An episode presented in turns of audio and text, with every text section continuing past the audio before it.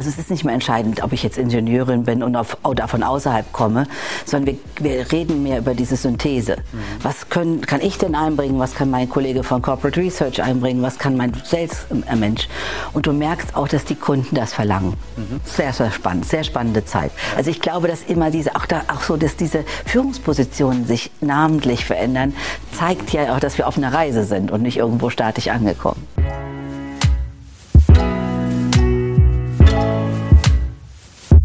Vera, herzlich willkommen in meinem Podcast Different. Toll, dass du äh, selbst äh, extra, na fast extra hier für heute nach Hamburg gekommen bist und wir das persönlich aufnehmen können. Vielen ähm, Dank, Stefan, für die nette Einladung. Ich freue mich, dass ich mal nicht in den Bildschirm gucke, sondern dich ganz in echt und in live sehe. Ja, das ist toll und verändert doch so einiges. Ne? Mhm. Absolut. Genau. Wir sprechen heute ganz viel über dich, ganz mhm. viele Dinge, die dir ähm, auch wichtig sind, ähm, aber auch über den, deinen Arbeitgeber, der jetzt, ähm, den du gerade hast. Aber bevor wir noch tiefer einsteigen, erzähl doch mal ganz kurz, wer du bist, was du machst.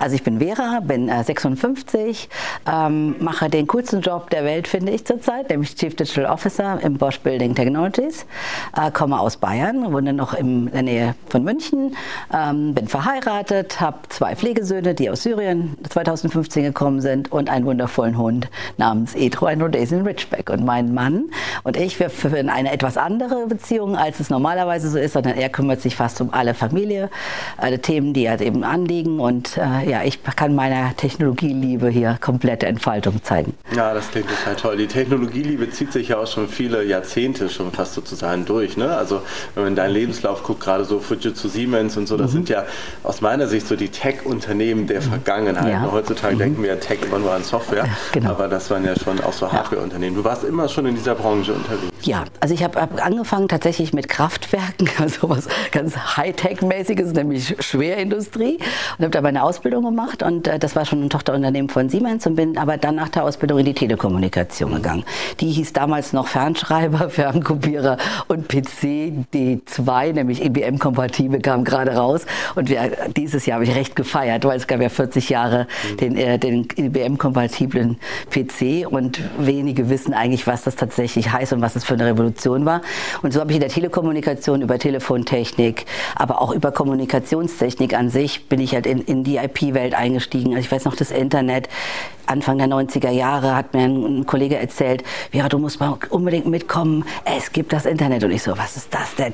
Und dann hat er mir im Bildschirm seinen Lego angezeigt und ich so, oh, was ist denn das? Und dann sagt er, guck mal, mit einer Kamera habe ich eine IP-Verbindung gemacht und jetzt kann ich den Lego kontrollieren. Und ich so, dachte mir, das ist was Großes. Ich weiß zwar noch nicht was, aber da fing eigentlich so, so richtig meine Liebe an und da habe ich mich dann auch die ganze Zeit weiter drin bewegt. Spannend. Meine erste Erinnerung an das Internet ist, gewesen. Ich war ein großer NBA-Fan. So, ah, ne? ja, also, ja. so an, äh, wann waren das? Anfang der 90er, ne? mhm. ne? also Michael Jordan Zeit. Ja.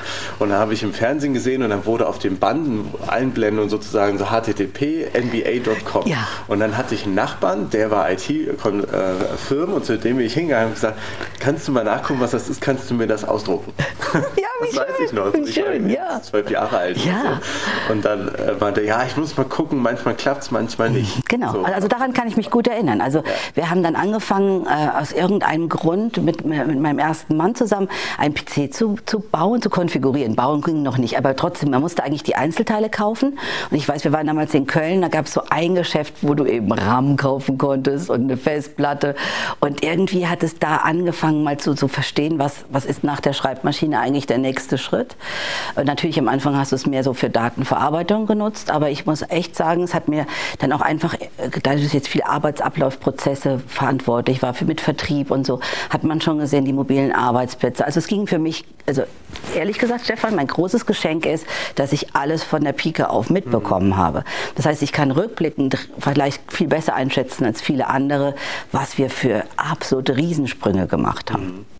Ja, und einen der Sprünge hat dich ja jetzt eben auch zu dem tollsten Job geführt, mhm. den du jetzt gerade machst. Du hättest ja wahrscheinlich überall hingehen können, ne? So mhm. dem, Vielleicht, ja, weiß ich nicht. Genau, viele Konzerne, ja. aber viele Startups mhm. quasi ja. auch. Ne? Warum bist du genau da so happy, wo du bist? Also Bosch ähm, äh, hat, hatte, zwei, hatte zwei Ansatzpunkte, die für mich in dieser Phase meines Lebens entscheidend waren. Und ich hatte ehrlich gesagt in dem Moment noch gar keine Gedanken an Startup. Das kam jetzt ein bisschen später, haben wir ja schon kurz im Vorgespräch gesprochen, vielleicht so für die Zukunft. Ich fand, nachdem ich so lange eben in dieser Technologiebranche war, die sehr stark kommunikations- und IT-getrieben, aber auch sehr saturiert ist und natürlich Märkte hat, die sehr stark von Asien nominiert sind, nämlich die Beschaffungsmärkte, ähm, sehr viel Krisen in der, in der Liefer, also die Lieferkrise, die es heute gibt, war, da bahnt es sich ja da schon an. Ich habe ja sehr viel Restrukturierung gemacht, sehr viel Transformation, die auch eben mit bedeutet hat, Abbau von Arbeitsplätzen. Das ist natürlich ein Thema, was man als Manager irgendwann auch mitmachen muss. Aber ich habe halt gemerkt, das kann es nicht sein. Also ich muss noch mal irgendwie was Positives machen und habe mir gedacht, so Innovation und Technologie in Strategieentwicklung zu machen, wäre irgendwie cool. Also es war so ein ganz, ganz kleiner Gedanke und dachte aber auf der anderen Seite, typisch natürlich, typisch Frau, jetzt bin ich ja schon ein bisschen weitergekommen, aber ähm, ob mir da jemand eine Chance geben würde mit meinem bizarren Lebenslauf, weiß ich gar nicht. Und dann kam eben Tanja Rückert, meine, meine Chefin damals, ähm, also die dann meine Chefin wurde und sagte, willst du nicht CDO werden bei Building Technologies? Und ich so, ha, ha, ha, genau, ja, klar, was, was soll ich denn da machen? Und dann haben wir uns irgendwie so unterhalten, wir haben uns kennengelernt in meiner Fujitsu-Zeit, als ich noch bei SAP war und es ist eigentlich sie gewesen, warum ich zu Bosch geht. Aber, als ich mich da näher mit beschäftigt habe, habe ich erstens gemerkt, dass die Building Technologies sehr nah an der Telekommunikation Kommunikation ist. Und natürlich die Vernetzung der Dinge oder die Vernetzung der Menschen ist per se technologisch erstmal das Gleiche. Es hat ein bisschen andere Herausforderungen. Das fand ich spannend. Dann dachte ich, auch oh, Gebäude, ne? also als, als Hausbesitzerin fand, äh, und, und Renoviererin eines Hauses fand ich Gebäude immer schon spannend, Architektur auch. Und ich habe bei Bosch eben ein Technologieunternehmen, was Technologie tatsächlich von A bis Z lebt. Mhm.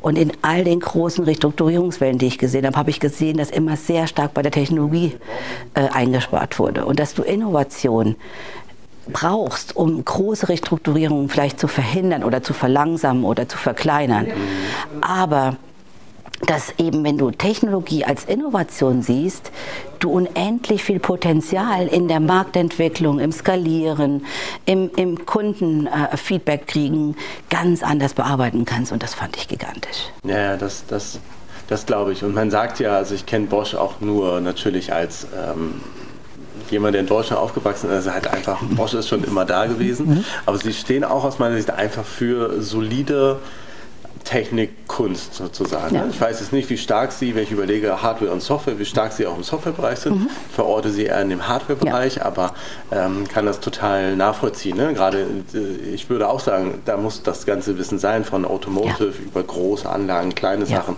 der ähm, Heimwerkerbereich, ne? genau. ne? Power Tools und Co. Absolut alles da. Naja, Technik für Leben ist ja der Slogan, der eigentlich seit Robert Bosch, als er es gegründet hat. Und ich glaube, noch ein ganz großer Unterschied, vielleicht das habe ich jetzt noch gar nicht erwähnt, ist, dass es ein stiftungsgeführtes Unternehmen ist. Also nach Börsen, nach unendlicher Zeit bei börsennotierten oder Private Equity geführten Unternehmen ist es ein wirklicher Hochgenuss zu sehen, wie stiftungsgeführte Unternehmen sich dann doch unterscheiden. Mhm. Und das noch einmal zu erleben, so in der Form, äh, auch mit der Technologie in Verbindung, ist, ist großartig. Ja, das glaube ich. Ja. Jetzt bezeichnest du, sagst du selber, es ist CDO und mhm. wir diskutieren ja, ich finde, die Welt diskutiert immer noch die Rolle des CDOs. Mhm. Braucht man sie überhaupt? Müsste mhm. das nicht eigentlich der CEO sein und so mhm. weiter und die, die CEO? Wie breit ist denn dein Einflussbereich? Sozusagen, wenn du mal auf deinen Tag guckst. Ja, wo Unendlich. also, weil es in meiner Person natürlich liegt, weil ich natürlich ganz viel Erfahrung mitbringe. Ja. Also ich glaube, es ist ein großer Unterschied, ob du aus dem Markt, und du hast ja eben von Hardware- und Softwareanteilen, natürlich ist es immer noch ein sehr starkes Hardware-gebundenes Unternehmen. Wobei auch in der Pandemie geschuldet, gerade im Gebäudetechnikbereich, natürlich durch die Situation, dass plötzlich Mobilität, Hybride, ähm, digitale Modelle so, also so absolut extrapoliert wurden in der, in der, in der Anforderung von Kunden, wie einen Run haben auf Gebäudetechnologie. Mhm. Und zwar im Softwarebereich und im Servicebereich. Mhm. Wundervoll. Für den CTO wundervoll. Mhm. Also hast du eigentlich einen konkreten Kundennutzen und, und konkrete Use Cases, die jetzt diese Transformation ähm, äh, beschreiben. Würde ich jetzt nicht so viel Erfahrung in der Wertschöpfungskette haben, glaube ich, wäre mein Einflussbereich geringer. Mhm. Aber dadurch, dass ich ja fast die gesamte Wertschöpfungskette sowohl aus dem kaufmännischen wie dem technischen Bereich gemacht habe, ist der eigentlich unendlich, weil, äh, weil ich mir immer das ganze Unternehmen vorstelle. Und das hat so vielleicht so einen ganz kleinen Startup-Philosophie, wenn du dann so denkst, du transformierst halt in neue Technologie- und Businessmodelle. Das ist dann schon so ein ganz leichtes Startup-Feeling und unternehmerisches Feeling im Großkonzern. Mhm. Was war so das, oder welches Produkt oder welcher Service ist so derjenige, der, der deine Technologieleidenschaft so am meisten beflügelt? Also jetzt meinst jetzt? du im Moment? Hm, ich, ich, ich glaube, diese diese, dieser, dieser Wunsch, oder es war erst vielleicht ein Traum und jetzt wird es nach und nach Realität des autonomen Gebäudes. Also ich fand halt einfach ganz spannend, ähm, ich bin ich überhaupt kein Autofreak, das darf ich ja eigentlich nicht sagen, wenn ich bei Bosch arbeite, aber ich, Autos sind für mich ein totales Nutzteil. Mhm. Ähm, und autonomes Fahren hat mich trotzdem so fasziniert. Warum?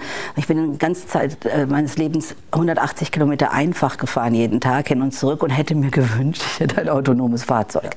Also Convenience und, und und, und, und Wohlfühlen fand ich halt dadurch, also ich fand den Nutzen interessanter als die Technologie. Mhm. Und als wir das übertragen, versucht haben zu übertragen auf ein Gebäude, wir haben dazu eine Studie gemacht, in, also mit einem Berater, der auch in den USA verortet ist und haben auch den amerikanischen Markt als erstes mal betrachtet. Und dann kamen wir über die Technologie, aber noch viel stärker über die Geschäftsmodelldiskussion hin, dass wir sagen, es gibt, wird wahrscheinlich eine evolutionäre Entwicklung zum autonomen Gebäude gehen. Und dann kam die Pandemie. Und dann war ganz klar, es muss das eigentlich geben, weil Touchless, ähm, Klimatisierung, Lüftung, Energie, der ganze Klimaschutz, also alles das, was wir jetzt gerade dieses Jahr auch mit Flut und Hitze und Dürre und Feuer erleben, ist ja eigentlich unsere Technologie. Also das heißt, wir, wir wollen antizipieren, wie können wir mit einer intelligenten Gebäudetechnologie ein autonomes Gebäude kreieren. Und da kommen halt so Dinge wie künstliche Intelligenz, äh, Machine Learning, Datenmodelle, also das, was mein, mein absolutes Herz zum, zur Verzückung bringt, kommen dann rein. Und dann hast du plötzlich einen konkreten Purpose, wo du hin willst. Mhm. Und wir rechnen damit, dass es so noch ungefähr zehn Jahre dauern wird, mhm. aber es ist zumindest eine sehr konkrete ähm, äh, Thematik und das würde ich sagen, fasziniert mich im Moment am meisten. Mhm. Meine Schwarz-Weiß-Frage, ist das mehr Mensch und Maschine oder mehr Maschine und Mensch? Also es ist im Moment Mensch plus Maschine, also Maschine hilft, Entscheidungen zu fällen. Bei so einer Gebäudebetreibung kannst du dir ja vorstellen, hier in dem Gebäude gibt es ja alle möglichen Art von Funktionen. Wir denken aber, dass man mit einer guten Datensicherheits- und aber auch einer ethischen Strategie, die jetzt bei uns ganz wichtig ist, mhm. weil die wir sind ja einer der ersten, die die Ethikkarte auch für AI unterschrieben hat.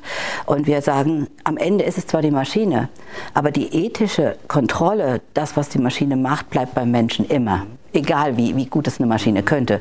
Weil Maschinen sind ja eigentlich nur so klug oder so dumm wie der Mensch, der davor sitzt. Also müssen wir eigentlich dafür Sorge tragen, dass es nicht am Ende zu solchen Hollywood-Szenarien kommt, die man ja teilweise auch kennt, sondern dass wir sagen, der, der, der, der Effizienzgedanke, aber auch der Convenience-Gedanke steckt im Vordergrund. Und wenn man sich den Fachkräftemangel anguckt in so saturierten Märkten wie eben Deutschland, aber auch in den USA, braucht es sehr viel mehr Technologie, um in Zukunft Gebäude effizienter zu betreiben. Ja. Ich habe ich kenne diese Thematik sehr, sehr stark aus dem klassischen E-Commerce-Transaktionsmodell, mhm. ähm, aus dem Retail und so weiter. Mhm. Und da betrachte ich selber, früher haben wir alle sehr, sehr menschliche Entscheidungen getroffen. Jetzt sind wir aktuell in so einer Phase, wo wir das toll finden, dass es eine Personalisierungsengine mhm. gibt und eine, mhm. keine Ahnung, irgendwie Maschinen, die alles schneller und toller mhm. machen und so. Ähm, aber im Endeffekt, ich glaube, daran, dass jetzt wieder so eine, so eine Menschphase kommt, wegen, mhm. dieser, wegen, des, wegen der Emotionen, ja. die, da, die da drin sind. Also letzten Endes, wir haben uns ja alle gefreut, ganz viele Dinge kaufen zu können und alles ist einfach und das Telefon klingelt und so weiter, aber kann die Maschine, beziehungsweise ich komme halt an den Punkt, dass, dass die Daten und die Technologie nicht ganz also es geht um Convenience, aber eigentlich geht es um ein gutes Gefühl. Ja. Da, ne? und, das, ja, und da haben wir vielleicht den Vorteil, dass wir nach der E-Commerce-Welle sind. Ja. Also na, dadurch, dass ja Gebäude immobil sind, also sprich, ja. du hast ja Zeit. Also ob du ein Gebäude jetzt heute renovierst oder nächstes Jahr, es läuft dir ja nicht weg. Also hat mein Kollege mal zu mir gesagt, Vera, im Gegensatz zu deiner IT-Industrie kannst du hier langsam machen.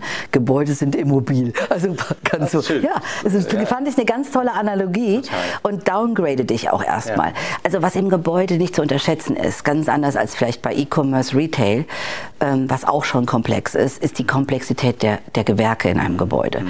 Also und dann in einem Markt wie Deutschland, was unser größter Markt ist, hast du natürlich öffentliche Gebäude wie Flughäfen, Häfen, die hohe Sicherheit haben. Das heißt, wir kommen eh vom Menschen, weil wir sagen Sicherheit, also in Englisch Security und Safety, sind ja zwei verschiedene Sachen. Du hast Safety für persönliches Leben, also wir müssen ja Menschenleben sichern und bei Security äh, Vermögensgegenstände. Und wenn du von der Warte kommst, bist du sowieso immer bei Menschen, weil du ja den Menschen letzten Endes als deinen Geschäftsinhalt hast. Und ich glaube, deswegen ist es gut, dieses Learning aus dem E-Commerce mitzunehmen wie viel Maschine und wie viel Maschine kann ein Gebäude vertragen oder sollte ein Gebäude vertragen, aber auch wie wenig Mensch braucht es. Mhm. Weil ehrlich gesagt, Stefan, ich kann mir nicht vorstellen, acht Stunden vor 40 ähm, äh, Bildschirmen zu sitzen und dann Patterns zu erkennen, wenn Gefahr droht. Mhm. Eine Maschine ist ja 24 Stunden, sieben Tage die Woche einsatzfähig mhm. und schlägt dir vor, Achtung Stefan, hier ist ein Muster. Mhm. Soll ich damit was machen? Ich finde, dass die Convenience, aber auch die, die, die Arbeitsverteilung deutlich mehr sinnvoll genutzt wird, weil die Entscheidungen, die intelligenten Entscheidungen, die werden immer von Menschen getroffen. Weil du siehst ja in allen Notfallszenarien, ich meine, ich, du hast es vielleicht ein bisschen mitgekriegt, ich komme ja gebürtig aus Rheinland-Pfalz und die Flut hat mich sehr beschäftigt. Und die Flut ist so ein sehr, sehr, sehr schwieriger Use Case für, für auch das, was wir daraus lernen, mhm. dass wir sagen, wo muss der Mensch eigentlich sein und kann ich mich nur auf eine Maschine verlassen? Also das, du, du siehst in so Katastrophenszenarien, ja. die wir ja auch mit abdecken müssen, Evakuierungsszenarien, kannst du dich nicht auf Maschinen verlassen. Niemals nicht. Ja, absolut. Und so kommen wir eher aus der Technologie B2B aber nicht daraus, dass wir sagen, wir müssen absolut maximal produktiv sein. Das mhm. müssen wir nicht. Wir müssen absolut maximal intelligent produktiv sein. Mhm. Und das macht einen großen Unterschied. Sehr, sehr schöner Ansatz. Ich meine, letzten Endes, ähm, wir haben auch in dem Vorfeld, ich hatte mir einen Wort aufgeschrieben, das ist die Versachlichung mhm. sozusagen. Ne? Mhm. Das war ja ein schöner Begriff, der ist mir hängen geblieben aus unserem ähm, ersten Gespräch. Und da ging es ja auch hauptsächlich so darum, wie nüchtern gucken genau. wir eigentlich auf das Eis. Ne? Sind ja. wir eigentlich nur rational und effizienzgetrieben? Mhm. Und ich glaube, spätestens ab dem Punkt, wer entwickelt das denn eigentlich alles? Ne? Die mhm. Gewerke im Haus, genau. etwas zu, ja. ähm, zu, zu bauen selber, brauchen ja. wir menschliche Fähigkeiten. Ne? Softwareentwickler Klar. sind menschliche Fähigkeiten genau. und so weiter. Auch wenn es Low-Code-Entwicklung gibt mhm. sozusagen. Aber selbst da kann ich mir eben noch nicht vorstellen, in meinem Gedankenhorizont Horizont der nächsten x Jahrzehnte, mhm. dass wir sozusagen so eine völlige mhm. Automatisierung mhm. haben. Ähm, aber auch da vielleicht mal rückwärts gedacht, wo stehen wir heute mit oder welche Chance haben wir heute, die es vielleicht vor 10 oder 20 Jahren noch nicht gab? Also ich glaube, dass wir die Versachlichung nur noch in die Effizienz effiziente Abarbeitung der Probleme legen können. Alles andere ist emotionalisiert. Ähm, also ich versuche mal ein bisschen so ein Bild wieder zu finden. Ich habe ja lange die letzten fünf Jahre vor Bosch in Asien vermehrt verbracht. Und wenn ich sage, äh, wenn ich mir China angucke und gucke die Entwicklung an, in eine, ich hole die Leute raus aus ihren bescheidenen Häusern, wo sie eben vielleicht noch eben einen offenen Herd hatten und baue große Städte, Trabantenstädte, wo die Menschen im Wohlfühlen eine Heizung haben, einen Fernsehanschluss haben, einen Internetanschluss und das meistens sogar noch zu relativ niedrigen Kosten. Dafür sehen aber auch alle Häuser gleich aus. Also wenn wir da durchfahren würden, würdest du nicht erkennen, wo es A oder B oder C. Also es gibt Städte in, in China, die sind 38 Millionen groß, die kann, kennt niemand. Und das ist für mich so eine Versachlichung der Vermenschlichung, weil in dem Moment versuche ich eine sehr starke Gleichschaltung zu machen, bei vielen natürlich bei so einer großen Masse. Und ich habe damit meine Produktionsfaktoren sehr stark über eine sachliche äh, Thematik hin. Also diese Häuser sind total unattraktiv mhm. für mich. Für unseren Kulturkreis, glaube ich, kannst du das natürlich machen. Du kannst jetzt natürlich Hamburg komplett zupflastern mit Hochhäusern und sagen, und es wird ja so ein bisschen knifflig, wenn man sich die Klimaneutralität von Hochhäusern versus Einfamilienhäusern anguckt. Haben wir ja gerade eine spannende Diskussion und die müssen wir auch mit betrachten, also den ganzen Klimateil. Dann glaube ich, dass die Versachlichung so wichtig ist in der Faktenorientierung. Also eine, ein ähm, Pumpensystem in einem Gebäude, ein Energiemanagementsystem, ähm, äh, ein Gebäudeautomatisierungssystem, das kannst du nicht emotionalisieren. Da brauchst du nackte, sachliche Daten. Aber was du mit den Daten dann machst und für was du die einsetzt, einsetzt, erkennen wir auch in der Nutzungs Befragung, also der Gebäudebetreiber, aber auch der Investoren, der, der, der Investmentfonds, aber auch derjenigen, die darin wohnen. Und wir haben ja eben kurz über euer Gebäude gesprochen.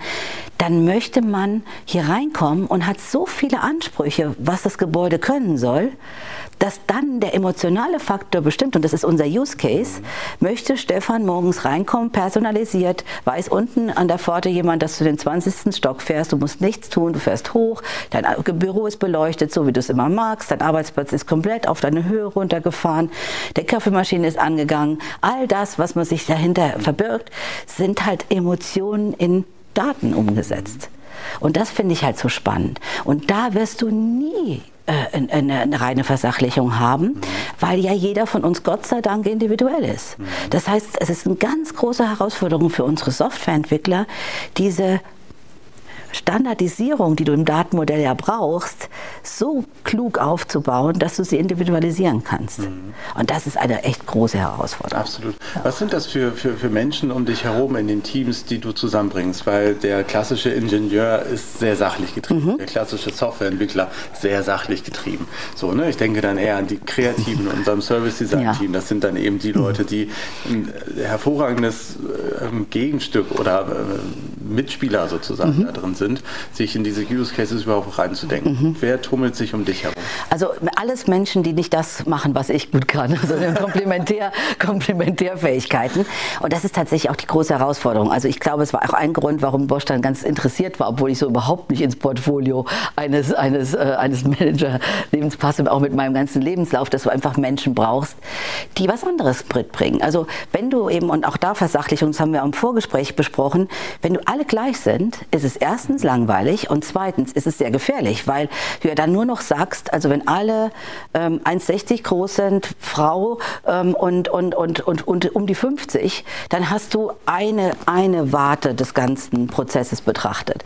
Und so ist es bei der Softwareentwicklung aus meiner Sicht auch. Du brauchst diese Leute, die total gut Code, Code machen können und die müssen auch in Ruhe gelassen werden. Was die aber haben wollen, ist, wofür machen sie diese Software? Das heißt, alles, was kundenzentrisch ist, und ich glaube, da können wir vom E-Commerce wahrscheinlich das Allermeiste lernen, dass du Usability, UX, Design Thinking über alles stellst. Und jetzt stell dir mal den deutschen Ingenieur vor, dem du das sagst, der sagt, du hast sie doch nicht alle. Ähm, ich gebe doch hier meinen äh, Produktentwicklungsprozess, den ich jetzt seit 25 Jahren aufgebaut habe, Vera, den gebe ich doch nicht auf. Ich sage, ja, hat ja auch keiner gesagt, wir müssen halt nur ein bisschen anpassen. Mhm. So, und da ich ja keine Ingenieurin bin, mhm. lasse ich mich von sowas einfach nicht beeindrucken, sondern ich sage, was hast denn du in diesem Prozess beizutragen? Mhm. Und was wir, glaube ich, in den letzten zwei Jahren als allererstes für uns selbst machen mussten und auch gemacht haben, haben, ist, uns selbst mal die Karten zu legen. Bin ich denn ein Transformator? Bin ich ein Innovator? Bin ich ein Bewahrer? Und alle drei Talente werden gebraucht, mhm. nur an unterschiedlichen Stellen.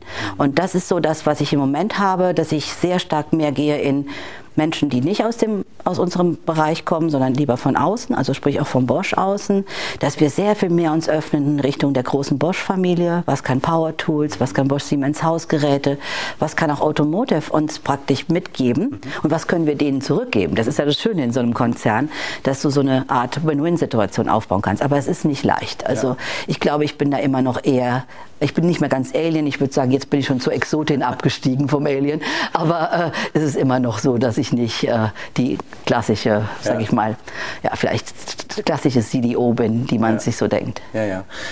Was ich beobachte jetzt gerade mit dem, ich hatte ja gerade die Frage gestellt, was haben wir heute im Gegensatz mhm. zu noch mhm. vor einigen Jahren. Ähm, aus, aus meiner Sicht sind wir an so einer dritten Phase. Ne? Also liegt, liegt vielleicht auch an meinem mhm. Alter, dass ich noch gar nicht so lange zurückdenken mhm. kann. Aber ähm, ich finde, es, es gab eine sehr, sehr ähm, traditionelle, also wirklich die letzten 100 Jahre auch in Richtung Produkt, sehr, sehr produktbezogen. Ja. Ne? Die Ingenieure ja. haben eben ihr Lebenswerk geschaffen, ja. sozusagen. Irgendwie hat es sich dann auch automatisch verkauft, weil der Bedarf da war. Genau. Dann kamen die, kamen die Digitalen, die sozusagen mhm. alles nochmal auf einer Parallelspur mhm. gemacht haben, so äh, neue Vertriebswege geschaffen, mhm. neue Services, Apps und Telefone und so weiter. Dadurch ist aber auch eine gewisse, also ich werfe teilweise der Digitalbranche auch eine gewisse Arroganz vor, weil sie einfach sagen, sie ignorieren die Zeit mhm. davor. So, also es hat einfach mhm. erst in, weiß nicht, im Jahr 2000 mhm. angefangen oder 95.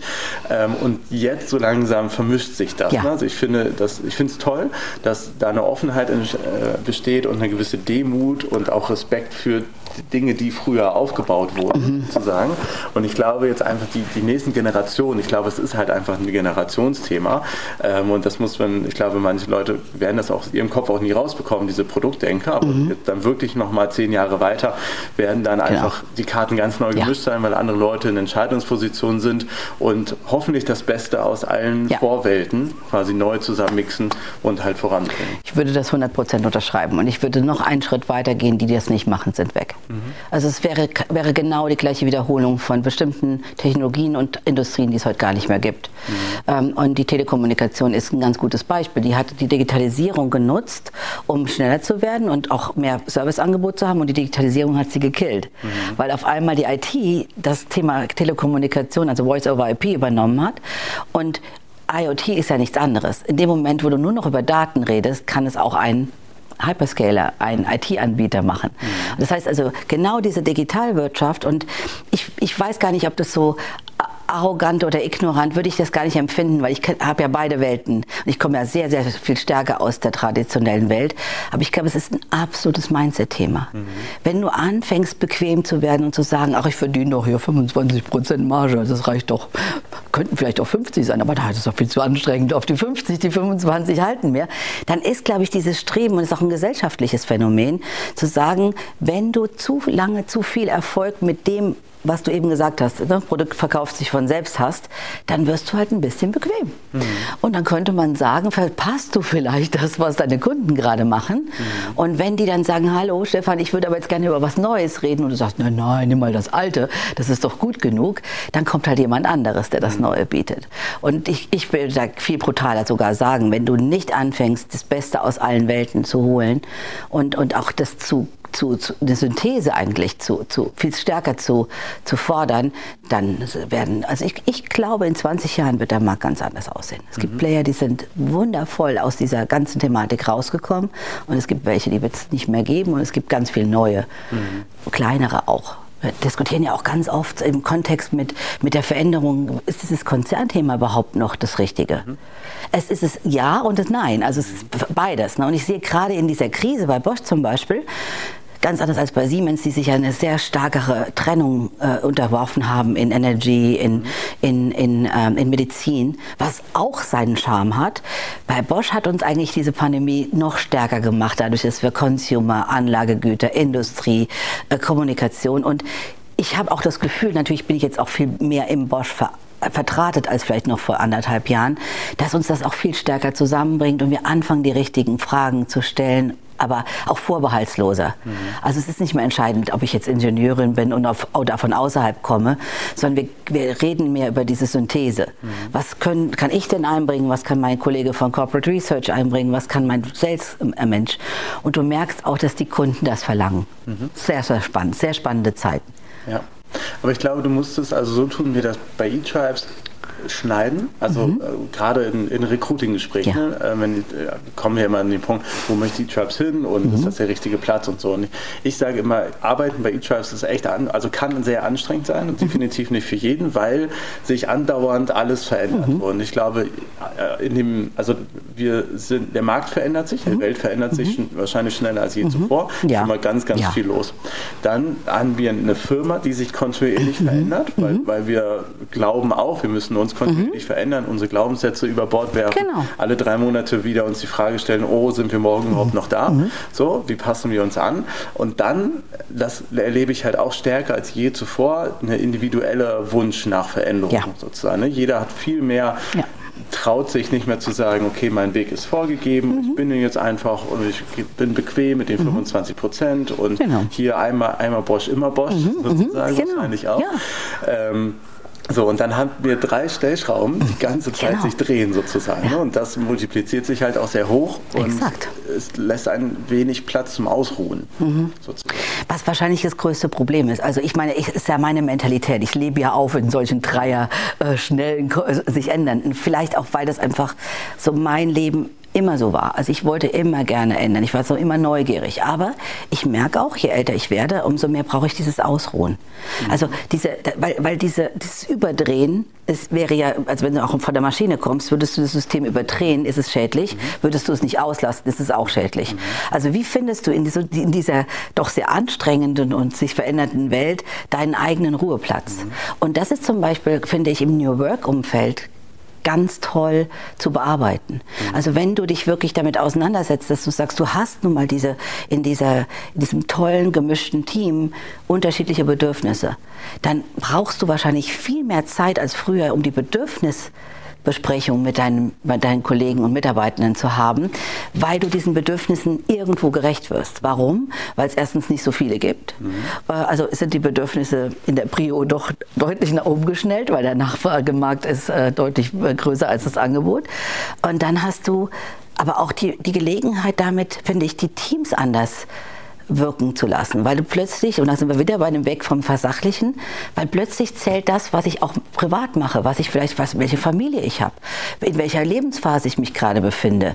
Habe ich eigentlich Lust, mal ein Jahr Auszeit zu machen, um mich zu erholen und dann wiederzukommen? Oder wie bei mir am Ende meines, meines angestellten Berufslebens zu sagen, ich möchte jetzt eigentlich weniger arbeiten, weil ich habe ja schon ganz viel gearbeitet.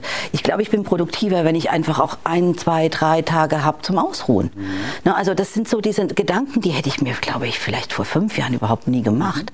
Und das ist das Schöne eigentlich in diesem, genau in diesem Konzert, wie du es dargestellt hast. Wundervolles Bild, auch mit diesem Dreiklang, äh, wo, wo jeder ein bisschen Demut, also Demut finde ich ist der wichtigste Begriff wird und nochmal sagt, hey, mhm. lass uns nochmal kurz anhalten, mhm. bevor wir hier einfach sinnlos weitermachen. Mhm. Ja, und auch da bin ich gespannt, ob die Gesellschaft sich so ein bisschen was abgucken kann von der Maschine und den Daten letzten Endes. Wir brechen ja alles in ganz, ganz mhm. einzelne Mini-Fitzelchen Daten zu, mhm. äh, runter und bauen sie wieder zusammen, wieder neu zusammen, mhm. je nach Use Case. Und theoretisch könnten wir, also sind ja, glaube ich, ist in Holland schon viel weiter, da gibt es viel mehr Freelancer, genau. freiberufliche Menschen ja. und so. Theoretisch könnte man ja, was würde passieren, wenn man einmal Reset drückt? Genau. Keiner hat mehr einen Job, ja. es gibt keine Unternehmen genau. ähm, sozusagen mehr, sondern jeder sucht für sich persönlich, weiß, was er er will, wo drin seine mhm. Verwirklichung ist ähm, und findet sich in neuen Grüppchen zusammen. So. Ah, das wäre toll. Also es wäre halt Utopia, ne? Also das, was ja. man wirklich so, also auch was Schriftsteller ja schon vorgedacht haben, vielleicht jetzt nicht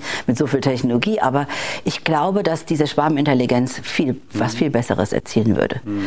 Weil es, glaube ich, dann einfach fairer wäre, zu sagen, ich habe eigentlich die, wir sind ja eine sehr überalterte Gesellschaft. Also wenn wir das Durchschnittsalter uns angucken, ist es ja sehr hoch. Und ich habe das in Japan ähnlich erlebt. Ich glaube, du hättest, gäbe es den jüngeren Leuten, die vielleicht jetzt mit einem ganz anderen Ansatz kommen, der aber genauso toll ist und gebraucht wird wie der, der schon immer da war, eine, eine, eine fairere Chance, sich da zu platzieren. Ja, das, das kann sein, dass das, das kann sein, dass das irgendwann so weit kommt. Also ich glaube, wir sind an so Wendepunkten. Also gefühlt jetzt auch mein etwas längeres Leben hatte ich noch nie so viel kondensierte Veränderung wie dieses ja. Jahr. Ja, ja, absolut. Kommt alles ja. auf einmal. Ja. Nachhaltigkeit. Alles. Krise. alles. Genau, Krise, Klima. Ja. Alles zeigt sich irgendwie so. Ich habe auch so, so gedacht, irgendwie, ich bin so ein bisschen, also ja, schon ein gläubiger Mensch, so dachte so, die Erde sagt endlich mal, hey, hallo, wenn ihr bis jetzt noch nicht auf mich gehört habt, dann mache ich mal kurz ein bisschen hier. Ich atme einmal tief ein und dann genau. sage ich dir, du Ameise, was du denn hier eigentlich willst. Ja, jetzt ab. Richtig. Verrat mir noch mal, auf deinem LinkedIn-Profil steht als erster Hashtag ähm, Digital for Benefit. Ja. Was steckt dahinter? Weil, weil, eben ich ein sehr wertegetriebener Mensch bin, möchte ich nicht irgendwas machen digital. Ich möchte nicht jetzt hier die 17. sein, die irgendwas Cooles macht, sondern Benefit ist für mich Nutzen. Ob jetzt Kunden nutzen, Nutzen für die Gemeinschaft. Ich versuche sehr viel aus meinem wunderbar glücklichen Leben jetzt zurückzugeben. Ob das eben jetzt in der Flut ist, in der Eifel, äh, zu sagen, was kann ich eigentlich digital unterstützen? Und ist Digitalisierung nicht eigentlich der viel bessere Hebel, diesen Wiederaufbau zu begleiten zum Beispiel? Und Benefit getrieben getrieben, finde ich, ist eine gute Einstellung für mich zumindest. Genauso eben zu sagen, was kann Digitalisierung jetzt bei der Bewältigung dieses alte, alternden Teils, meine, meine Eltern, meine Schwiegereltern, die alle um die 80 sind, wie können wir denen durch Digitalisierung Nutzen stiften? Weil per se sind die ja nicht das Hauptklientel, der sagt, ich hätte jetzt gerne hier digitale Anwendungen. Also wie kann ich also auch kundenzentrierter sagen, oder Nutzer, vielleicht noch nutzerzentrierter, ähm, was, was, was würde Digitalisierung doch an Erleichterung bringen? Und ich will jetzt mal gar nicht über die Behörden und das Öffentliche, äh, weil da sieht man, wie, wie, wie wenig Digitalisierung noch, also es wird jetzt immer besser, aber da ist der Benefit noch deutlich größer, den man generieren mhm. kann. Naja, nee, verstehe ich total. Und ich glaube auch, dass der Begriff, ich bin gespannt, wie der Begriff Digitalisierung irgendwann vielleicht gar nicht mehr da, ja. weil es sozusagen das New Normal, um auch mal darin mhm. zu sprechen, mhm. quasi sein wird. Und ich bin dafür sehr dankbar, dass eben nicht mehr nur es heißt, Digitalisierung ist Technologie genau. oder hat was mit Computern zu ja. tun, sondern dass der New, New Work ist für mich ein Teil der Digitalisierung. Absolut. Und ich glaube, dass auch der CDO eine, eine Übergangsfunktion ist. Also das wird ich auch oft gefragt. Ich glaube, das braucht es jetzt gerade in, in der jeweiligen Ausrichtung im Unternehmen, in dem es sich gerade befindet, das, was wir eben gesagt haben. Aber ich glaube, dass dieser, dass dieser schon weg, jetzt schon weggeht. Also man sieht ja so Chief Revenue Officer, finde ich einen mhm. ganz interessanten Titel. Finde ich jetzt irgendwie ganz cool, dass jemand auf die Idee gekommen ist. Oder so Chief, ähm, was gibt's noch? Also Human Resources äh, verändert sich ja in, in Human Relations. Ne? Also ist ja nicht mehr dieses Ressourcenmanagement, also als Produktionsfaktor. Also ich glaube, dass immer diese, auch da, auch so, dass diese Führungspositionen sich namentlich verändern, zeigt ja auch, dass wir auf einer Reise sind und nicht irgendwo statisch angekommen. Ja, ja. Unser HR wurde jetzt auch gerade umbenannt in People.